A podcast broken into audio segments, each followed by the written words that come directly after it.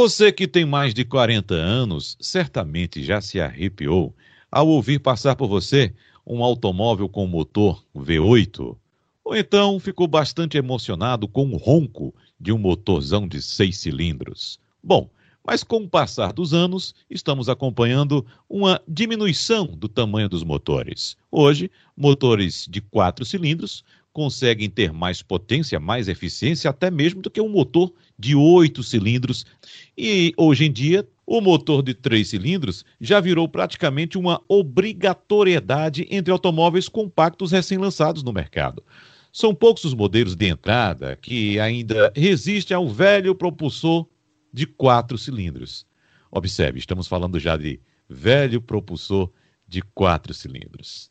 Alexandre Costa. Olá, Wagner. Olá a todos. É muito bacana esse, esse assunto, até porque se a gente parar para ver na história né, do, da motorização né, nacional, o três cilindros já fez parte disso, né? A gente tem aí o, o DKW, VMA, que ainda hoje é um motor bem curioso, bem evoluído, né, até pra, na, na época dele. E eu, eu profetizei isso há algum tempo, sabe, Wagner? Eu fiz muita palestra quando começou a chegar os, os modelos de três cilindros aqui no Brasil, falava que isso vinha para ficar e as pessoas riam. É interessante que as pessoas riam sobre isso. E hoje a gente encontra uma unanimidade na linha de entrada das montadoras, o uso dos motores três cilindros, não só aqui no Brasil, mas no mundo todo. A busca por eficiência energética é, fez que, com que se migrasse do motor de quatro cilindros, que é um motor. O quatro cilindros, para a gente entender, ele é muito utilizado porque ele é muito equilibrado, Wagner ele tem a vantagem de como se trabalha com cilindros pares, né?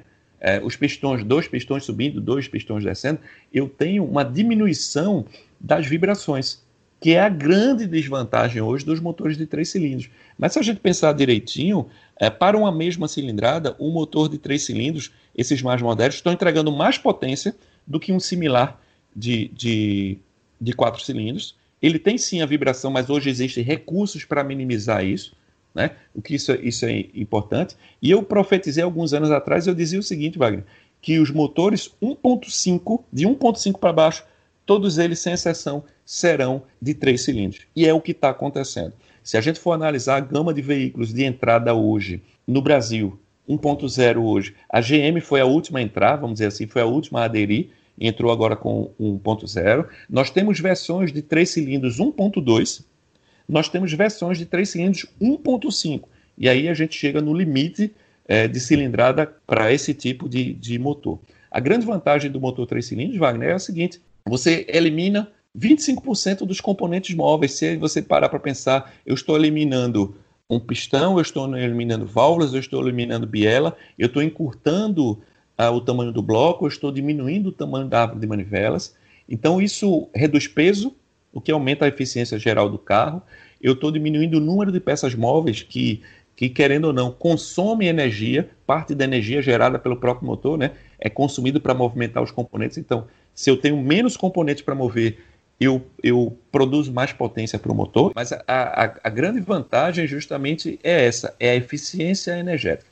Então, o que é que a gente pode é, desenhar aqui esse cenário para quem está nos escutando? Daqui para frente, 1.5 para baixo, todo mundo vai ser três cilindros. Inclusive, Wagner, pasmem, os modelos de alta gama. É, pouca gente sabe, mas são vendidos hoje BMWs três cilindros.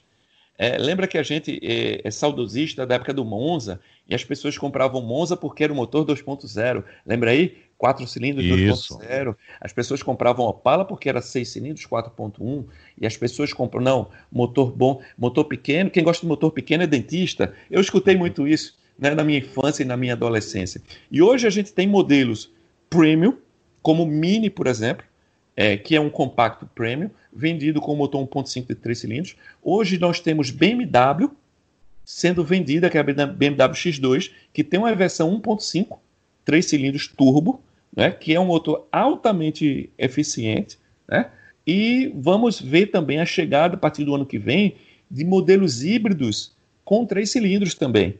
Hoje, a Mini já tem o Mini Countryman, que usa um motor 1.5 de três cilindros para o modelo híbrido. E, pasmem, você imagina um Discovery Sport ou um Evoque três cilindros, Wagner, que é uma versão híbrida para Evoque e Discovery Sport, com três cilindros. Então, realmente, o três cilindros ele veio para ficar, conquistou aí o mercado pela eficiência. E a gente imaginar que hoje equipa sedãs médios, né, como o Virtus também, um, com motor altamente elogiado, o TSI da Volkswagen, tá? e, e, que equipa hoje boa parte da gama de, de veículos. Esse motor três cilindros da Volkswagen está hoje no Gol, Voyage, Fox, T-Cross, Polo e Virtus. E, e uhum. agora também no mais recente então, a gente tem oito modelos aí com motores três cilindros dentro da gama Volkswagen, só para dar um exemplo aqui da participação desses motores dentro do, do, da gama de veículos vendidos aí pelos montadores. Como você acaba de exemplificar para o nosso ouvinte, os veículos mais caros, aqueles mais luxuosos, mais modernos, também já estão aderindo ao três cilindros, Alexandre. E eu posso dizer a você também que a sensação que eu fico agora com esse seu relato é de que os motores em si, a combustão, estão indo embora aos poucos. Viu, Alexandre? Vai perdendo de cilindro em cilindro, daqui a pouco a gente não vai ter mais de fato motor a combustão na é, é, indústria automotiva. Eles estão encolhendo até sumir, né? Isso, esse, esse, esse, esse downsizing é interessante porque é, você ainda vê carros V12, mas algumas fábricas estão anunciando que não vão trabalhar mais com V12, está se trabalhando com V8, alguns modelos que eram V8 está sendo V6, né? alguns quatro cilindros, alguns seis cilindros passaram a usar quatro, sem perda de desempenho, isso é que é importante, né? e muito mais econômico, a tecnologia está permitindo isso, e alguns motores de quatro cilindros estão chegando a três. Não acredito que vá chegar ao dois, né? porque a Fiat tinha um motor de dois cilindros, bem interessante, mas aí se torna um pouco mais complexo, mais difícil de controlar com a gasolina que a gente tem hoje aqui no Brasil. Mas eu acredito que realmente o três cilindros vai ser vamos dizer, é o último suspiro é, do motor a combustão aqui que veremos no nosso planeta. A Fórmula 1 já foi V10, a Fórmula 1 já foi V8, a Fórmula 1 hoje é V6 e até essa composição do bloco em V, Alexandre, está indo embora também, né?